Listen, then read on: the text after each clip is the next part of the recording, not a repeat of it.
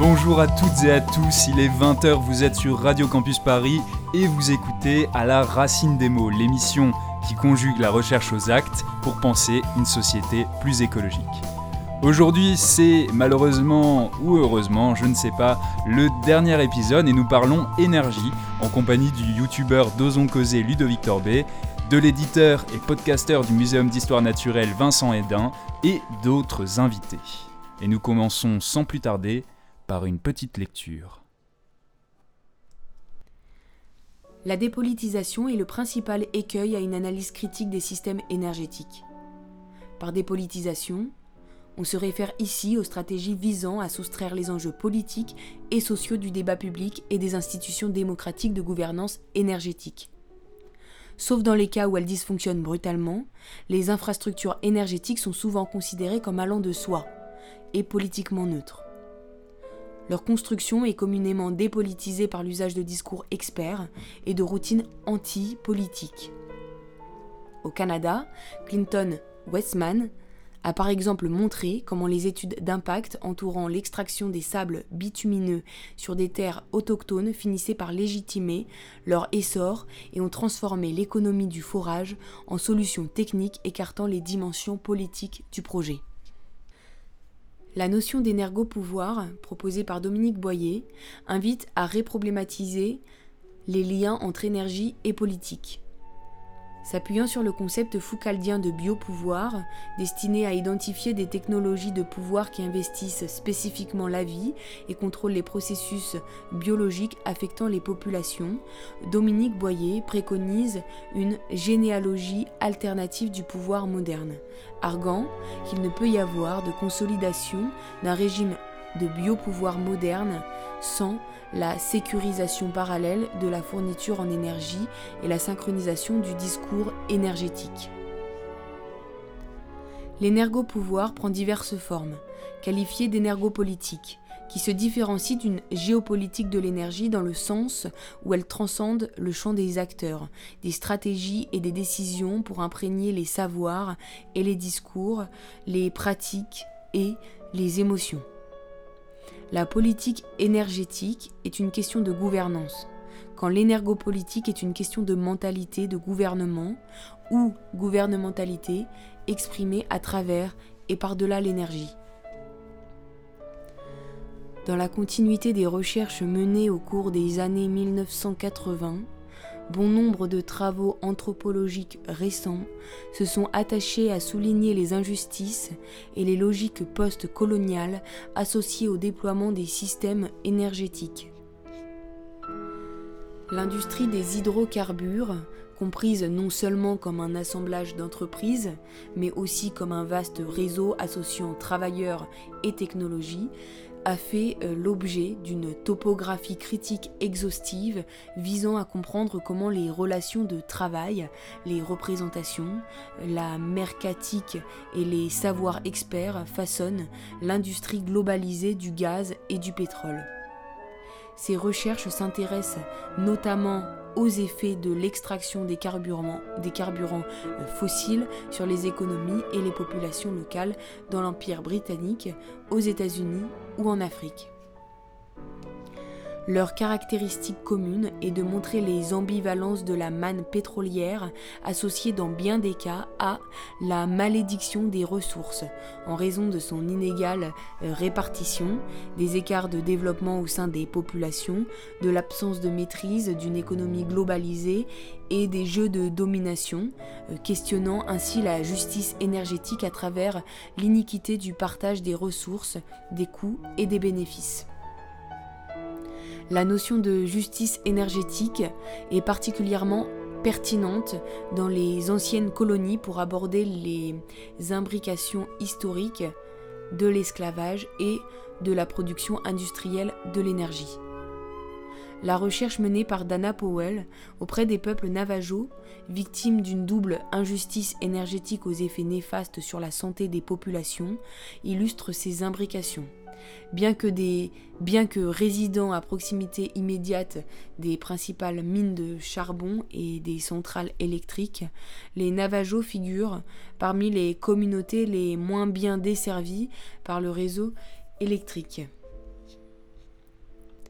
Si les énergies renouvelables sont souvent présentées comme une panacée aux problèmes environnementaux et politiques causés par les combustibles fossiles, les parcs éoliens ou solaires ont aussi des effets sur les régions qui les hébergent et s'inscrivent dans des rapports inégaux de pouvoir, tant nord-sud que sud-sud ou nord-nord.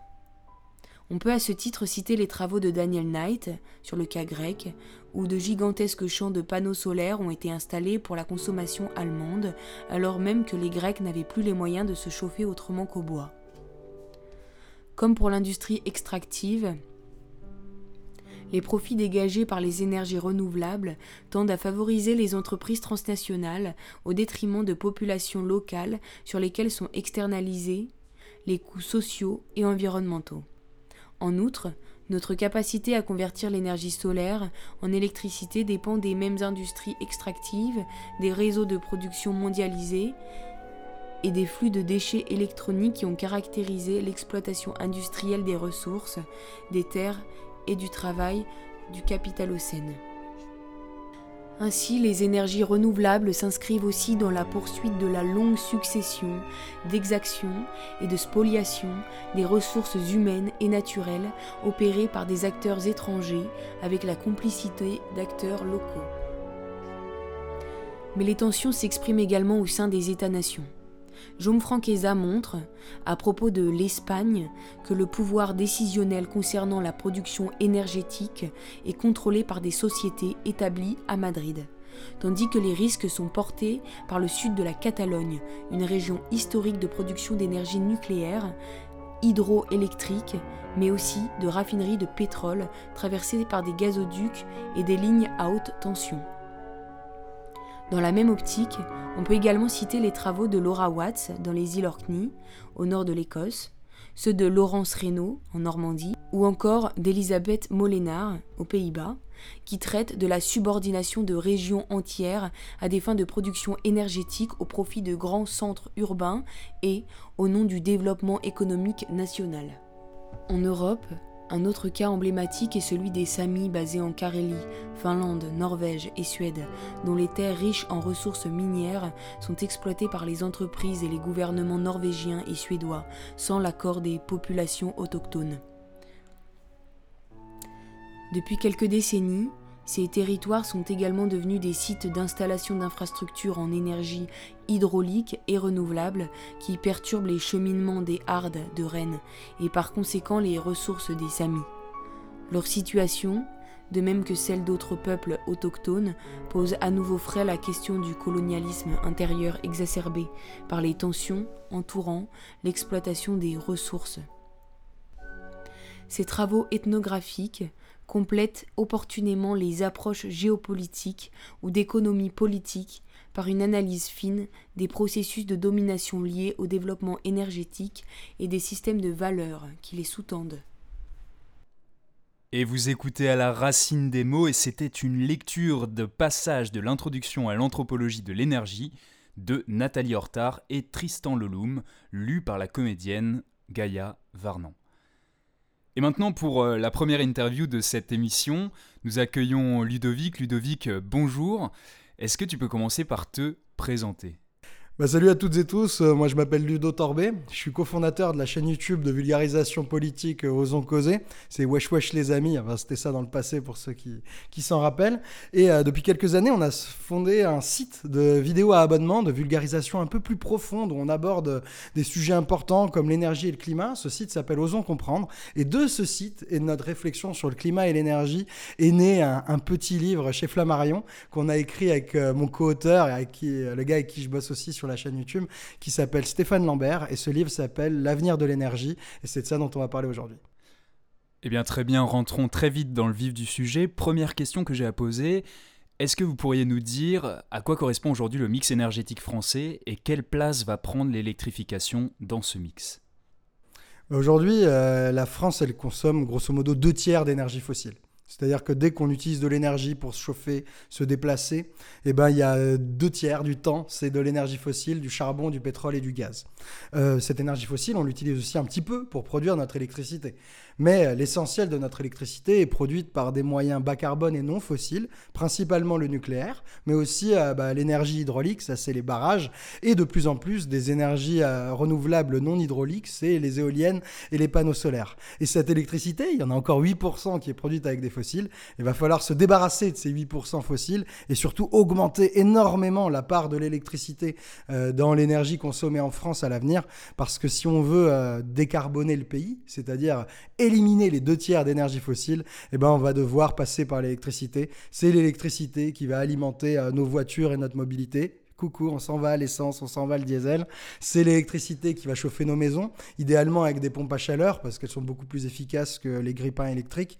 Du coup, l'électricité, on va en voir partout, dans l'industrie aussi, et donc la part de l'électricité va augmenter. La dernière SNBC, elle disait que, l'électricité allait fournir, euh, grosso modo, un peu moins de 60% de l'énergie euh, consommée en France, mais très probablement que ça va être révisé à la hausse. On n'a pas encore les, chiffres de la prochaine stratégie bas carbone, mais, euh, très probablement que la place de l'électricité va être encore plus grande. Du coup, euh, notre avenir de l'énergie va être principalement électrique. Et alors justement, vous avez euh, utilisé au cours de vos travaux énormément les rapports de RTE, le réseau transport électricité, et ils ont fait état il y a peu euh, de difficultés nombreuses qu'il y aurait à électrifier autant qu'on le voudrait le système, à produire autant d'électricité qu'on le voudrait. Est-ce que vous pourriez revenir sur les freins qu'il va y avoir à électrifier le système? Alors, euh, RTE, c'est euh, d'abord une entreprise publique euh, privée, un partenariat public-privé qui gère le réseau et le transport d'électricité. Du coup, eux, leur métier, c'est de faire en sorte que dès qu'on allume, je sais pas, notre four pour le poulet du dimanche, eh ben, il y ait en face une centrale électrique, quelle qu'elle soit, qui produit les électrons qu'on consomme. Du coup, c'est des gens qui, connaissent vachement bien le système électrique, qu'est-ce qui produit quand, et qui, du coup, cherchent à anticiper comment est-ce que dans le futur, on va réussir à produire assez d'électricité pour cette demande électrique qui augmente. Et donc euh, là, RTE, ils ont fait plusieurs rapports. Un rapport euh, euh, majeur qui est sorti fin 2021, qui s'appelle Futur énergétique 2050, sur lequel on, on a beaucoup bossé. On a fait des vidéos dessus, on a basé beaucoup d'analyses de notre bouquin sur ces données. Et ce, ce rapport projette une France sans fossiles en 2050, une France qui s'appuie beaucoup sur l'électricité. Mais là, ce à quoi le copain fait référence, c'est une conférence de presse récente de RTE qui dit que euh, bah là, d'ici à 2035, donc euh, c'est un calendrier plus resserré, ça va pas être évident de euh, produire assez de produire assez d'électricité pour faire face aux nouvelles voitures électriques, aux nouvelles pompes à chaleur et à l'industrie qui s'électrifie. Et le problème là, les freins principaux, c'est qu'on n'installe pas assez de panneaux solaires et d'éoliennes. on n'en installe pas assez en, sur Terre il euh, n'y a pas assez de champs d'éoliens et de parcs panneaux solaires installés, et on n'en installe pas assez en mer, c'est les parcs d'éoliens en mer. Et du coup, RTE dit attention, comme nos centrales nucléaires euh, produisent de moins en moins, elles vieillissent, il y a des problèmes de maintenance. Euh, si on veut être sûr de tenir bah, nos objectifs 2035, donc nos objectifs à moyen terme, il va falloir tartiner sur les panneaux solaires et les éoliennes. Mais alors, justement, quels sont les freins plus précis euh, qui sont opposés aujourd'hui à la production d'énergie euh, renouvelable de type éolien ou solaire il y, a, y, a, quelques freins, mais frein c'est un grand mot, hein. il, y a quelques, il, y a, y a plusieurs freins. Il y a des projets qui peuvent galérer à trouver du financement, il y a des projets qui peuvent galérer à trouver bah, l'enquête publique et le soutien local, mais j'ai l'impression que le frein essentiel qui intéresse tout le monde, c'est euh, la frilosité politique. Il y, a des, euh, il y a des partis politiques et des, euh, et des personnes influentes dans le débat public qui critiquent de manière virulente les ENR. Quand on écoute la droite, donc les républicains, l'extrême droite, le Rassemblement national ou même le le parti de Zemmour, s'il existe encore, peut-être paix à son âme, petit ange parti trop tard. Euh, la droite et l'extrême droite, euh, ils, sont très très très opposés aux énergies, euh, aux éoliennes notamment et aux énergies renouvelables en général. Ils pensent que parce qu'une éolienne gâche le paysage, eh ben il faut pas en installer. ils s'opposent à l'installation de parcs éoliens. Et on voit parfois des alliances bizarres Par exemple, euh, il y a eu un projet de parc éolien en mer au large du Touquet. Et ce parc éolien en mer au large du Touquet, bah, il a retrouvé une opposition qui mélangeait euh, un peu de gens de droite, un peu d'écolo. Et finalement, il ne s'est pas fait. Et euh, du coup, ces freins politiques, ils sont un peu doublés par des freins idéologiques. Et là, je pense notamment au, boulot d'un formidable vulgarisateur sur l'énergie et le climat qui s'appelle Jean-Marc Jancovici. Jean-Marc Jancovici, vous en avez peut-être entendu parler, c'est quelqu'un qui a propulsé la réflexion sur l'énergie et le climat à des niveaux que personne n'aurait espéré en France. Du coup, c'est fantastique ce qu'il a fait, mais dès qu'on entend ses interventions publiques, et surtout dès qu'on lit sa BD, qui est quand même le livre le plus vendu de l'année dernière, je ne sais pas si vous imaginez, il y a une BD sur le climat et l'énergie qui est le plus grand succès littéraire, tout livre confondu, et quand on lit sa BD ou quand on entend Jean Covici parler, eh ben, les énergies renouvelables, c'est le Moyen Âge. Il dit tout le temps, euh, un monde avec des énergies renouvelables, c'est le monde du Moyen Âge, c'est les moulins à vent, c'est la marine à voile, euh, c'est l'attraction animale. Et franchement, cette manière de décrédibiliser les énergies renouvelables, probablement que c'est ça qui, qui, freine certains projets et qui freine euh, bah, l'acceptabilité sociale des parcs éoliens et des fermes solaires dont on aura pourtant besoin. Après, ça ne veut pas dire que les énergies renouvelables ne posent pas de problème. Euh, plus euh, tout le monde commence à le savoir, la production euh, bah, d'électricité d'un panneau solaire ou d'un éolien, elle varie énormément. Un panneau solaire produit zéro la nuit, une éolienne bah, parfois produit zéro quand il n'y a pas de vent. Et du coup, c'est difficile pour un système électrique d'intégrer beaucoup, beaucoup d'énergie renouvelable à la production variable. Du coup, oui, il y a des défauts. c'est un défaut, mais c'est un défaut qui n'est pas rédhibitoire. Des gens réfléchissent à surmonter ces problèmes-là. Et surtout, là, jusqu'à 2035. On parle pas d'une France où tout d'un coup il y aurait 100% d'énergie renouvelable. On parle juste d'en installer assez pour faire face à l'électrification de nos usages et notamment les bagnoles électriques. Et là, je pense que ces freins politiques doivent cesser et que nos concitoyens doivent réfléchir à ce qu'on veut. Et la priorité, c'est de se passer des fossiles. Et là, à court terme au moins, les énergies renouvelables sont indispensables. Il y a eu une tribune très intéressante d'un ancien dirigeant d'EDF qui s'oppose à la vision pas suffisamment nuancée de Jean-Marc Jancovici sur les énergies renouvelables. Et il y a une des critiques qui revient en permanence justement contre ces énergies renouvelables, c'est celle de l'intermittence. Et vous abordez ce sujet dans votre livre et vous mettez en avant quelques solutions. Est-ce que tu peux nous en parler? Ok, du coup la production des éoliennes et des panneaux solaires varie. Et tout l'enjeu, c'est euh, bah, de stocker l'électricité quand euh, ces euh, panneaux solaires et éoliennes produisent plus que la demande pour pouvoir la, redistribuer, cette électricité stockée, les moments, notamment la nuit, quand il fait très froid, les moments où tous les Françaises et les Français allument leur four, allument leur chauffage et qu'il y en a besoin. Du coup, les moyens de stockage, ils sont très différents selon la durée de stockage. Parce que euh, les batteries, par exemple, euh, ça peut être des batteries comme, les batteries de voitures électriques ou des batteries stationnaires plus grandes, elles peuvent facilement aider à stocker sur quelques heures. À l'échelle de la journée, par exemple, s'il y a eu un midi où ça produisait beaucoup et qu'il y a besoin de redistribuer l'électricité le soir, là, pas de problème, on peut utiliser des batteries. Euh, par contre, dès qu'il s'agit de stocker des plus grandes quantités d'électricité, par exemple, quand dans quelques semaines d'hiver, il fait très froid, il y a un anticyclone. Vous voyez, c'est le moment où le ciel d'hiver, il est méga beau, là, un espèce de bleu ciel qui fait plaisir. Et bien, ces moments-là où il y a un anticyclone d'hiver, pendant plusieurs jours, les panneaux solaires produisent peu. Euh, c'est un secret pour personne, il n'y a pas beaucoup de durée de jour l'hiver. Et euh, les éoliennes peuvent être euh, en berne parce que quand il y a un anticyclone, il n'y a pas de vent. Et du coup, là, on a deux semaines où la production éolienne et solaire est très faible et où la demande en face est élevée parce que c'est l'hiver. Et du coup, l'hiver, on se chauffe ça consomme de l'électricité. Euh, l'hiver, on allume les lumières, on est plus chez soi, ça consomme de l'électricité. Et l'hiver, euh, les batteries des voitures électriques sont moins efficaces, du coup, ça consomme plus d'électricité.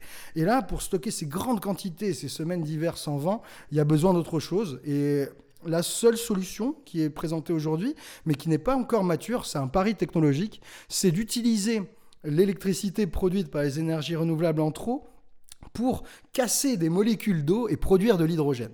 Et avec cet hydrogène produit de manière verte, parce que ça n'émet pas de CO2 de casser des molécules d'eau avec de l'électricité renouvelable, avec cet hydrogène, bah, on le stocke pendant quelques temps, on l'emmagasine l'été, on fait des grands grands stocks d'hydrogène, et quand l'hiver vient et qu'il y a besoin de ces 2-3 semaines de production électrique, là on va rebrûler l'hydrogène dans des centrales électriques qui ressemblent à des centrales à gaz, et c'est l'hydrogène stocké qui va assurer notre production d'électricité. Alors ça c'est possible, possible Ça existe euh, techniquement, mais personne n'a développé et déployé cette solution à grande échelle. Et du coup, euh, l'essentiel du pari, là où il y a une incertitude technique importante, c'est le stockage de l'hydrogène. Parce qu'il y a peut-être des gens parmi vous qui, qui, ont, qui, se rappellent du tableau de Mendeleïev, là, des, des trucs qu'on avait en physique-chimie là, quand, on était au lycée. Bah, c'est un des éléments les plus légers de l'univers. Et donc, c'est un gaz très difficile à stocker. Pour être stocké à l'état liquide, il faut le mettre sous pression, le réfrigérer énormément. Et il a tendance à fuir quand quand on ne quand on le stocke pas à l'état liquide. Et le problème des fuites d'hydrogène, c'est qu'au contact de l'air, l'hydrogène est explosif. Et du coup, euh, stocker de telles quantités d'hydrogène, il n'y a pas encore de solution mature. Euh, et donc, ça représente un pari technique. Et c'est ça, le, le grand doute technologique sur un 100% renouvelable, c'est ce qu'on va être capable de stocker de manière sûre d'assez grandes quantités d'hydrogène pour euh, bah, faire face à notre consommation électrique les jours sans vent et sans soleil, enfin les semaines sans vent et sans soleil. Et pour revenir sur votre travail de, production de connaissances, de vulgarisation, euh, il y a dû y avoir euh, des idées reçues sur lesquelles vous étiez arc-bouté avant de réaliser ce travail. Est-ce que tu peux nous donner une ou deux d'entre elles euh, sur lesquelles vous avez été amené à revenir sur ce que vous pensiez lors de l'écriture du livre? Ben, en préparant nos vidéos et en écrivant notre livre, on a fait plein, plein, plein de recherches. Et avant de faire ces recherches sur le climat et l'énergie, on était, bah, comme toutes et tous, bah, on n'avait rien fait. Quoi. On pouvait répéter des phrases, on pouvait dire Ah oui, le climat se réchauffe et, et Ah oui, c'est dangereux, mais, mais, on avait uniquement des idées reçues. Et le premier truc qu'on a challengé en, en, en faisant nos recherches, c'est probablement l'importance de l'énergie on se rendait pas compte euh, d'à quel point il y a besoin d'énergie euh, dans nos vies. Tu vois, quand, euh, quand on vit sa vie de manière ordinaire, on voit pas que pour produire une table, pour produire ce micro, pour produire un ordinateur, il y a besoin de quantités faramineuses d'énergie. On voit pas toute l'énergie consommée par le transport, par la mondialisation, qui permet notre confort actuel. Et ça, c'était une première réalisation, je pense, qui nous a percuté et qui, en même temps, des dangers du réchauffement climatique, nous a fait comprendre le problème. C'est qu'on ne peut pas simplement arrêter les énergies fossiles. Il faut les remplacer et que ça se fait pas comme ça. Première, euh, je pense, idée reçue challenger. La deuxième, c'est le nucléaire. Au début, on, était farouchement anti-nucléaire. On pensait euh, de manière évidente que l'énergie nucléaire représentait un risque. Euh, terrible et que ce risque terrible, il se, déclinait. Il y avait le risque qu'une centrale pète, il y avait le risque de la disponibilité de l'uranium et il y avait le risque terrifiant. Je me rappelle très bien, j'étais terrifié par les déchets nucléaires. Je me disais, mais comment on peut faire pour euh, euh, gérer des, matières, des produits qui sont dangereux pour des dizaines ou des centaines de milliers d'années?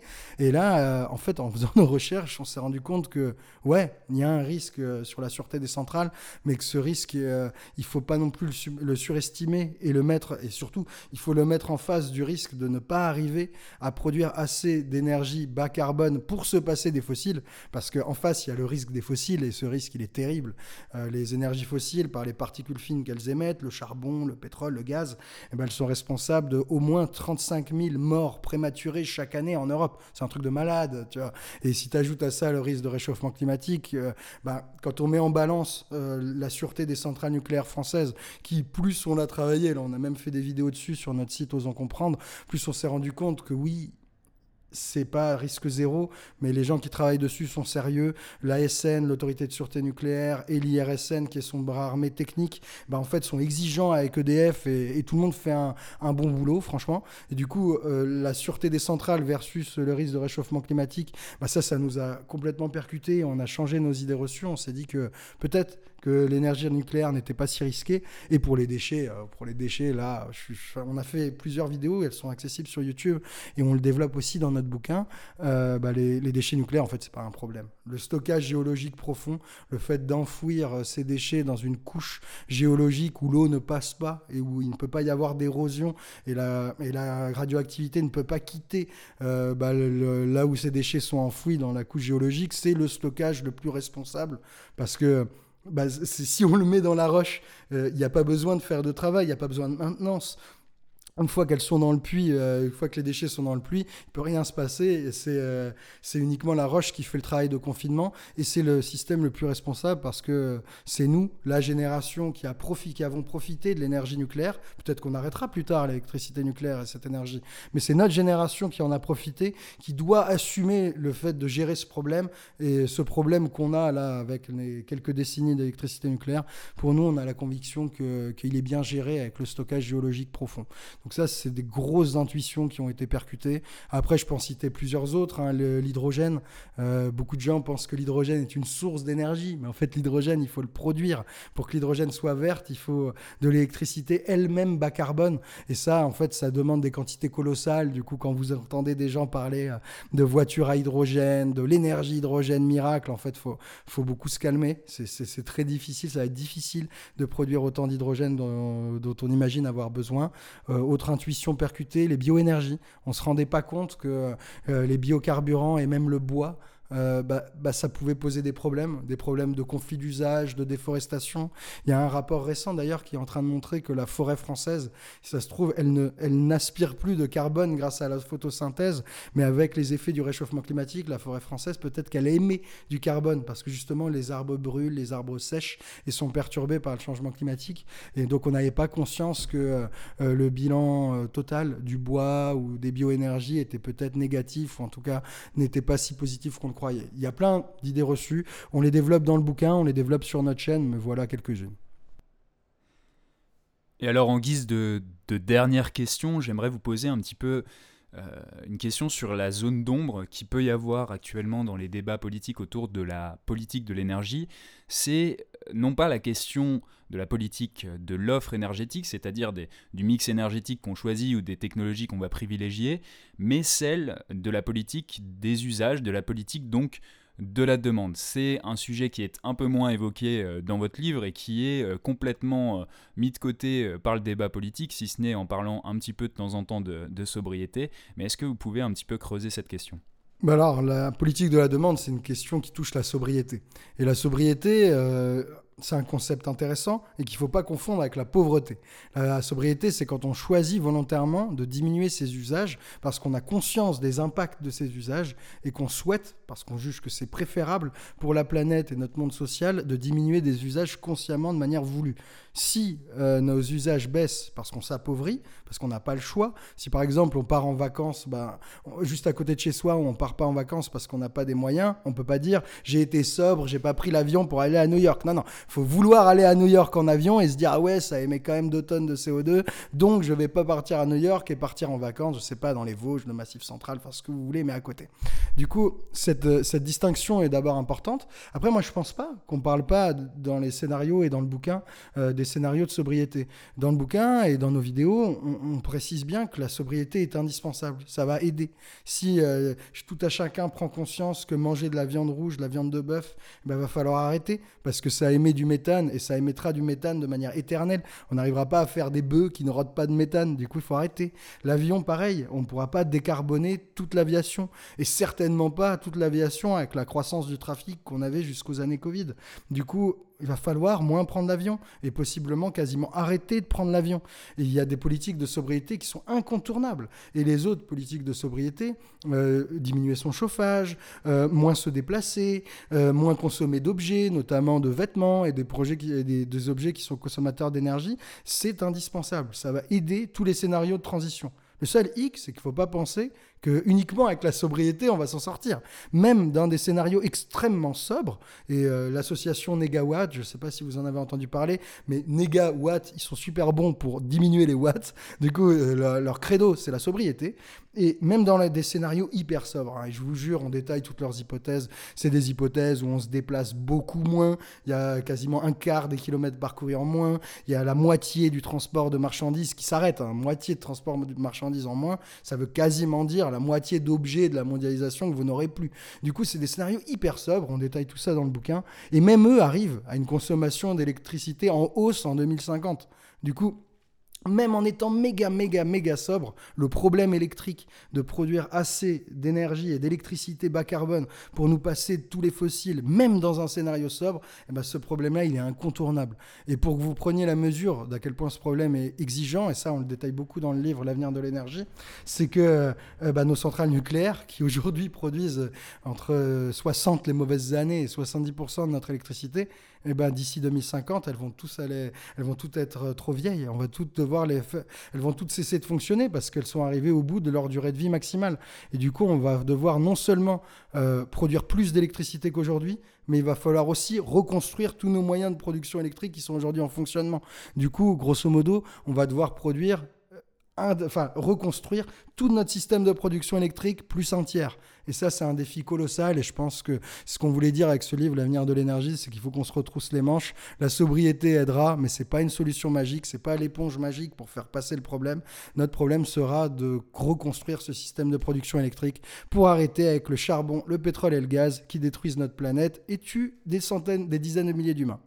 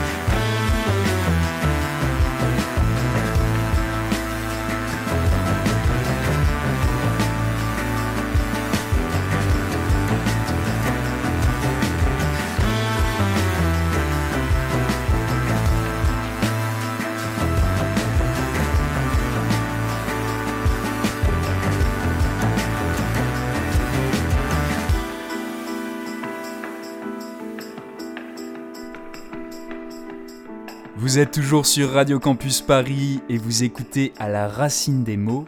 Et ce que vous venez d'entendre, c'est l'œuvre musicale écrite et chantée par Gaël Faure, Tu risques quoi de l'EP L'eau et la peau. Nous passons maintenant à la deuxième interview de cette émission. Bonjour Vincent Hédin, est-ce que vous pouvez commencer par vous présenter?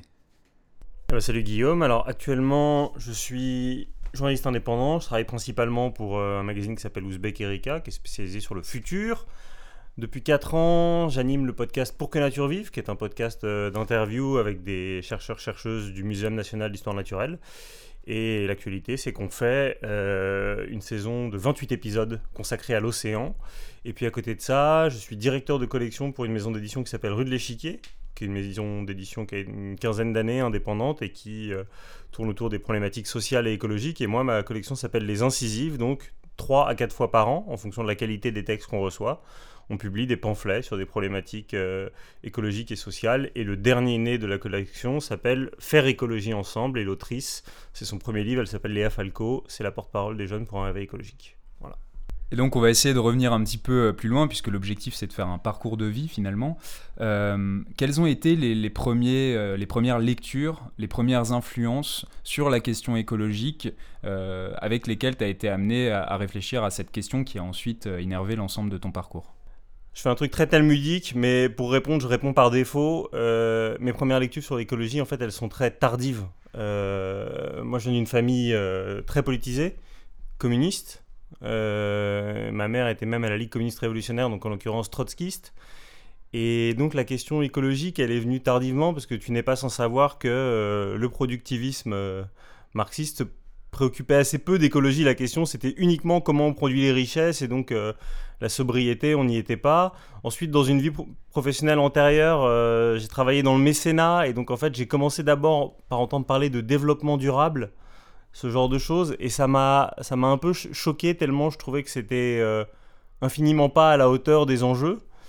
Et moi qui suis plutôt un gros lecteur, enfin on y viendra peut-être après, je, pense que mes premières révélations écologiques, elles sont d'abord filmées. je, toi, tu es un peu jeune, je sais même pas si tu étais né, mais quand Al Gore sort euh, Une vérité qui dérange, 2000-2001, juste après sa défaite à la présidentielle contre Bush, je commence à me dire qu'il y a des choses à lire. Et euh, je dirais que la première lecture qui m'a vraiment sensibilisé à l'écologie, c'est Ulrich Beck avec La Société du risque. je dois lire ça en 2008. Euh, et en fait, rétrospectivement, je me rends compte à quel point c'est bizarre euh, c'est-à-dire que ta génération, la génération de Camille Etienne, Salomé Saké ou Léa Falco, vous avez été acculturés à ces sujets-là à 15 ans, peut-être 12 ans.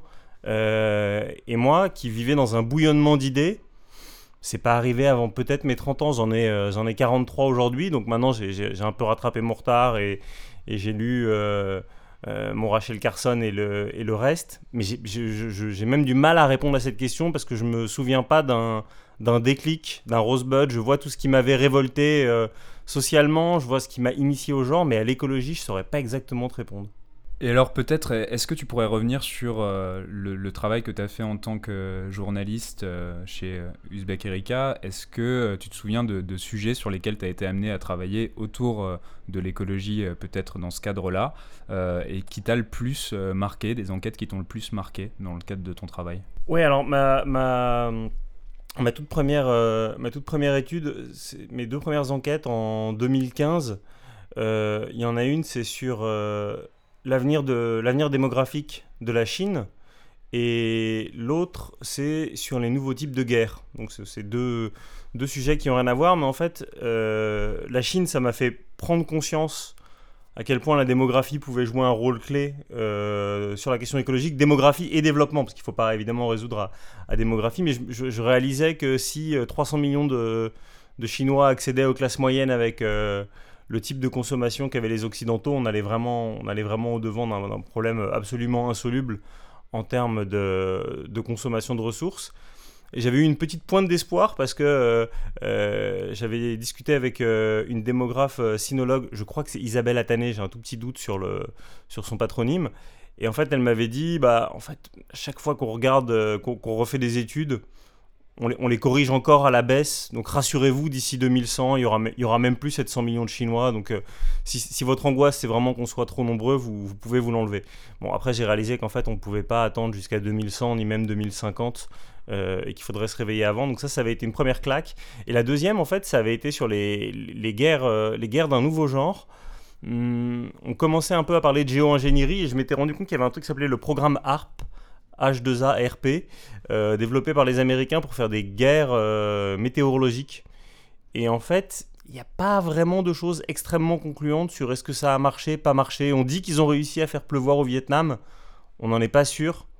Euh, l'actualité de la guerre en Ukraine prouve qu'en fait il vaut mieux défoncer un barrage que, que, d'essayer d'aller faire pleuvoir pour, pour gagner. Et je, je, pense que si Poutine pouvait faire pleuvoir pour embourber les chars ukrainiens, il le ferait. Donc on n'y est pas encore mais ça m'a fait prendre conscience de à quel point euh, le, le, le, sentiment d'ubris chez l'homme était, était, était, sans limite et que là, quand tu commences à jouer avec la météo, c'est vraiment que tu n'as pas compris ce qui se passait et que tu t'exposes vraiment à des, à des problèmes euh, qui sont pas euh, graves, qui sont irréversibles. Et ça, c'est un truc qu'ils ont.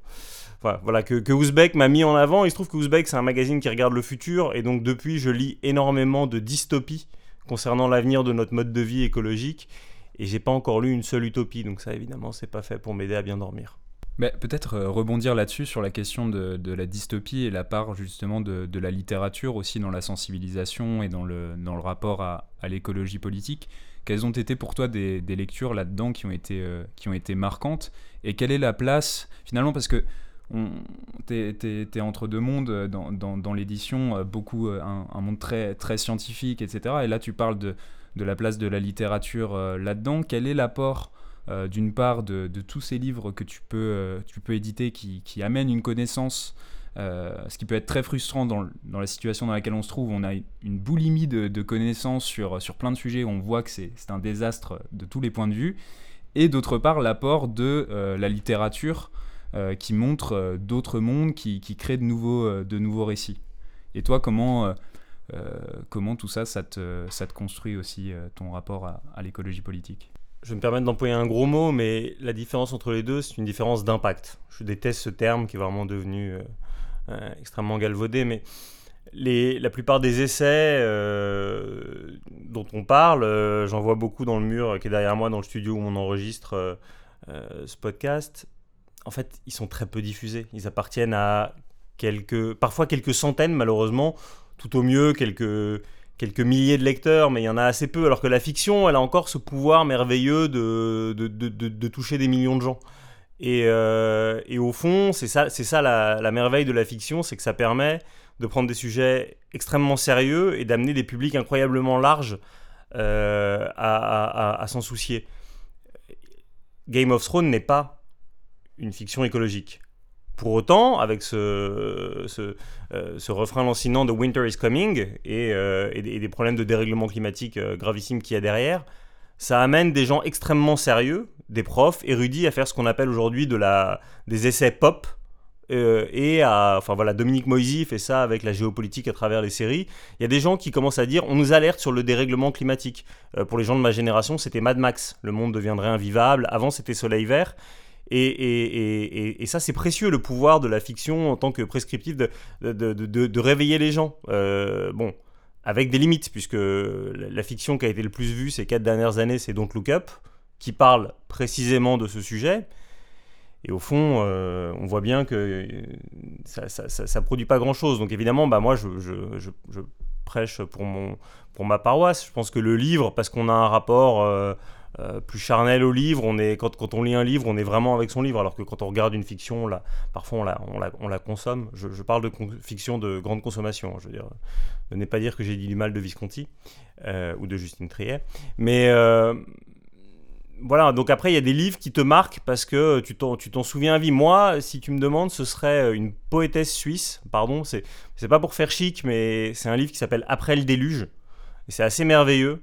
Euh, je crois que ça a apparu il y a 2-3 ans chez Bûcher-Chastel. Et en fait, elle imagine que on n'a pas vu venir le dérèglement climatique, on l'a pas pris au sérieux. Elle n'imagine pas un lent délitement comme c'est le cas dans la plupart des fictions où euh, bah voilà, le monde s'est peu à peu réchauffé, il est devenu euh, invivable, mais à un horizon 2350, ce qui est une manière de se rassurer. Non, ce que dit Richner, c'est en fait, il y a eu des tsunamis qui ont fait, fait 100 000 morts, ça a déstabilisé les marchés, et tout d'un coup, les labos pharma ont tous été en faillite, et quand il y a eu d'autres tsunamis, et eh bah ça, ça, il, y a des, il y a des centaines de pandémies qui sont arrivées sur Terre, il n'y avait plus de labo pharma, et puis tout d'un coup, il n'y avait plus rien. Et on se retrouve dans le monde d'après, qui est le monde d'avant-avant. C'est-à-dire que, en fait, il y a des groupes principalement de femmes, hein, c'est un roman écomo-féministe, il y, a des groupes nomades comme ça qui se baladent en essayant de, survivre et de revenir à, des besoins primaires. Ça, je pense que ça fera une adaptation, euh, euh, une adaptation ciné assez facile, euh, assez efficace et qui peut-être interpellera les gens. Un truc qui me frappe, pour revenir à, ta question de départ sur les, les affects que ça mobilise, c'est que les fictions positives attirent très peu de monde. Peut-être peut-être on aurait peut-être Cyril Dion comme seul contrepoint qui arrive à faire des trucs un peu euh, et encore il fait plus d'enquêtes et il est plus pris au sérieux depuis qu'il fait des documentaires euh, euh, plus énervés que, simplement demain où il imaginait une fiction utopiste. En 1980, je crois, il y a un américain qui s'appelle Ernest Kallenbach qui a écrit un roman qui s'appelle Ecotopia, qui est une utopie où l'Oregon, la Californie, etc.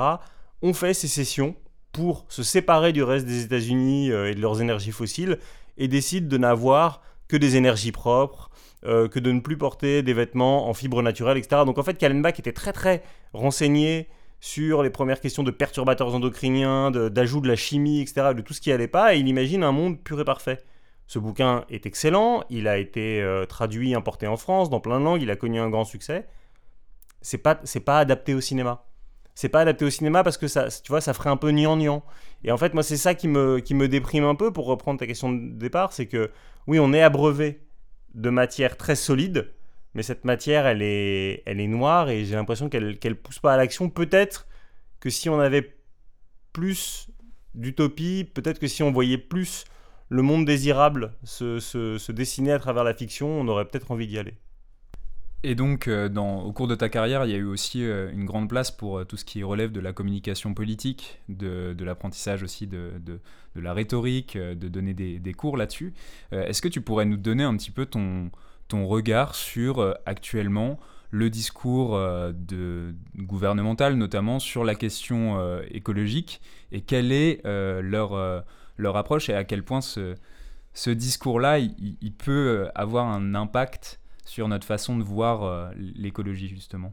Alors j'ai enseigné 10 ans la rhétorique et lors de mon premier cours, euh, après leur avoir conseillé de lire le bouquin de, Clément Viktorovitch, je rappelais toujours à mes étudiants que euh, la rhétorique c'est un ensemble de techniques pour parfaire son argumentaire et au fond ça remonte à, Aristote mais que derrière, l'important c'était quand même d'avoir des convictions. Il fallait que cette rhétorique, elle soit au service d'une conviction. Ce qui m'inquiète énormément avec le, l'exécutif macroniste, c'est que j'ai l'impression qu'il n'y a, pas de conviction. Enfin, tu vois, je veux dire, euh, ce, serait même trop simple de dire c'est des néolibéraux qui sont au service de. Oui, enfin, je veux dire, clairement, ils reprennent souvent les argumentaires de, de, de, de lobby dans leur, euh, dans leur plan, mais euh, au mois de juin 2023, il y a un texte qui est passé au Parlement européen sur la protection de la biodiversité. Et en fait, si on regarde une ONG comme Bloom, qui est dirigée par Claire Nouvian, et qui s'amuse à, noter les eurodéputés, il n'y a pas un groupe aussi inconstant que les macronistes. C'est-à-dire qu'elle les a notés de 3 sur 20 à 18 sur 20. Il y a des députés qui font extrêmement bien leur boulot, qui sont très conséquents, et d'autres qui votent parfois avec l'extrême droite pour qu'on ne régule pas euh, la pêche ou la chasse. Donc euh, je pense qu'ils sont un peu perdus. Malgré, enfin, malgré tout, il y a quand même une épine, euh, une épine dorsale qui se dessine qui est, pardon pour l'emploi de, de, termes un peu à la mode, mais c'est quand même malgré tout ce en quoi il croit, euh, le, le, le technosolutionnisme et le capitalisme vert. On n'en est pas encore à la géo-ingénierie, mais à l'heure où on enregistre, Emmanuel Macron vient de présenter un plan pour l'avion vert, son plan industriel, c'est les usines vertes. Euh, ce qui m'avait le plus choqué, c'est quand il avait euh, fait un plan pour euh, l'agriculture France 2030, il avait dit ça tient en trois mots technologie, innovation, je sais plus quoi. Enfin, l'inverse de ce que disent l'ensemble des agrologues du monde entier. Tout le monde dit qu'il faut revenir à des exploitations beaucoup plus petites, avec plus de main-d'œuvre, avec zéro pesticides et autres. Et on sait que l'agriculture, c'est quand même vraiment l'enjeu parmi les enjeux. Et lui, il, enfin voilà, il soutient encore un, un mode, un mode agricole qui est dépassé, il soutient pas le bio.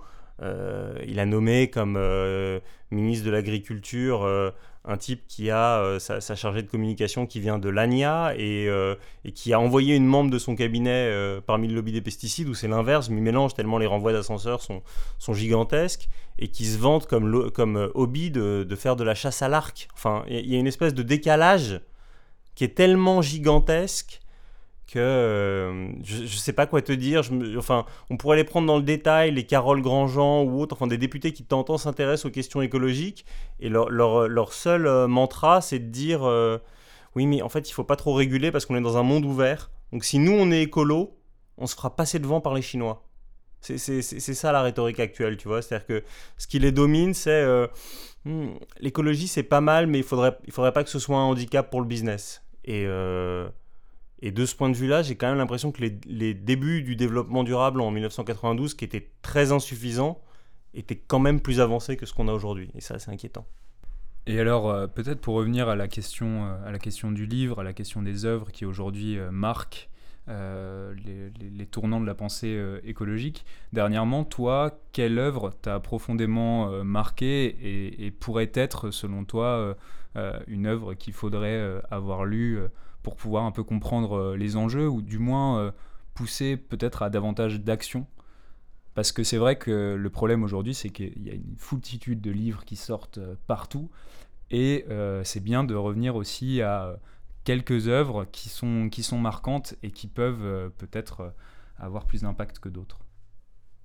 En ce moment, il y a une profusion éditoriale sur le sujet. Donc, il y a beaucoup de bons livres qui viennent de paraître sur l'écologie, et, sans doute que pour des lecteurs euh, aguerris, ils se diront bah, il, me faut, des livres qui soient très actuels, qui parlent de nos, problématiques actuelles pour que j'ai les bons chiffres, hein, parce qu'aujourd'hui c'est souvent des débats d'experts, on est dans, ce qu'on appelle la cantophrénie, c'est-à-dire qu'on est dominé par les chiffres et on se dit il faudrait que j'ai les bons.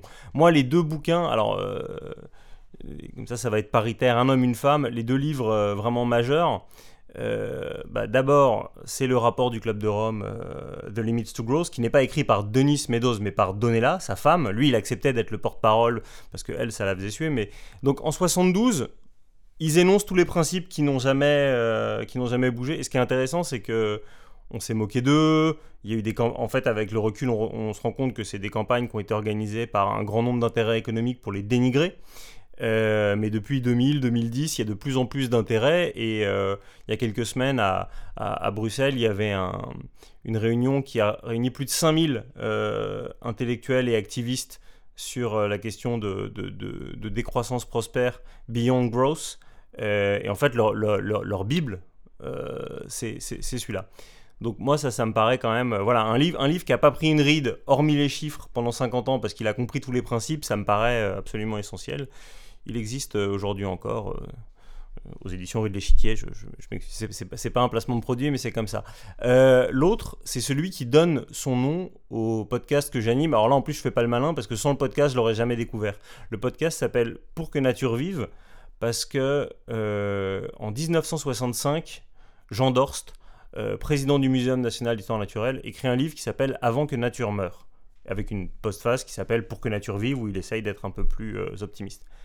Ce qui est absolument fou, c'est qu'à l'exception de la question du plastique, qu'il n'a pas bien vu venir, enfin il voit que c'est pas terrible, ou etc., on est en 1965 et il a tous les problèmes actuels. Tous, tous, tous.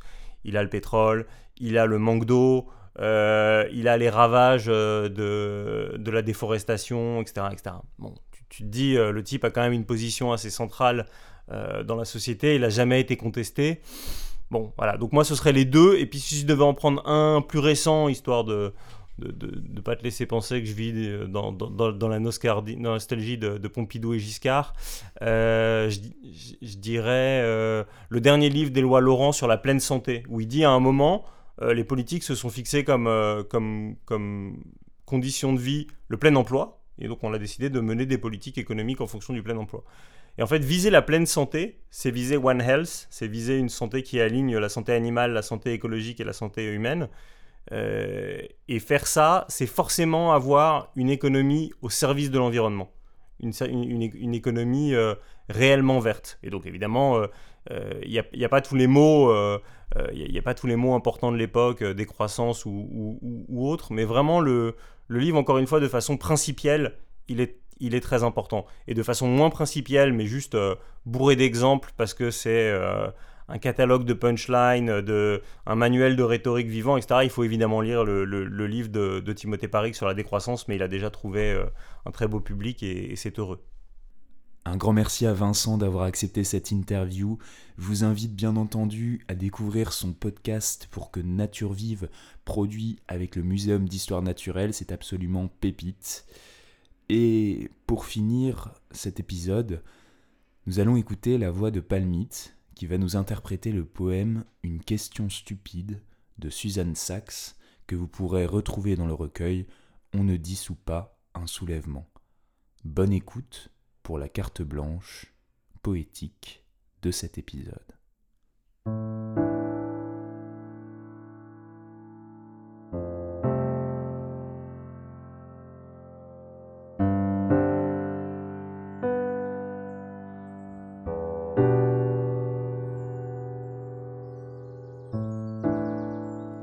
De mon réseau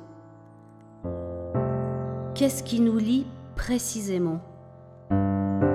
Autant chercher à comprendre la force qui pousse le cours d'eau à travers la roche, qui relie les semblables et fait s'attirer les contraires.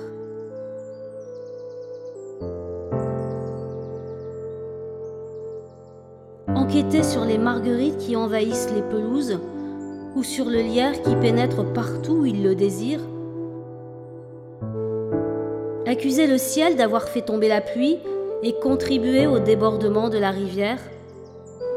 Arrêter la mouette pour vol illégal. Décréter une frontière pour enfermer la mer. Demander à une montagne de modifier son altitude. Essayer d'empêcher une femme libre de s'exprimer.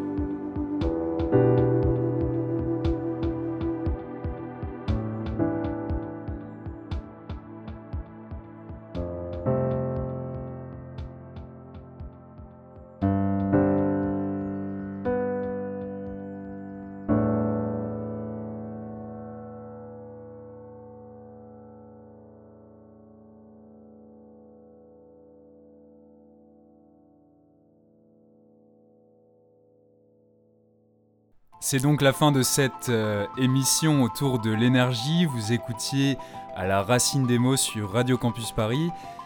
Et c'est un petit peu avec euh, émotion que je vous dis que c'est la fin donc de cette première saison de la racine des mots qui peut-être continuera l'an prochain. En attendant, je souhaiterais euh, remercier énormément les personnes qui ont participé à cette émission. Un grand merci donc à Ludovic Torbet, à Vincent Hédin, à Palmite, à Elliot Calimé qui a été là euh, pendant de nombreux épisodes pour habiller, lire et tant d'autres choses. Et j'espère vous retrouver prochainement, peut-être avec euh, d'autres personnes, euh, pour une seconde saison d'À la racine des mots. Merci encore pour votre écoute attentive. Bonne soirée et n'oubliez pas de vous soulever.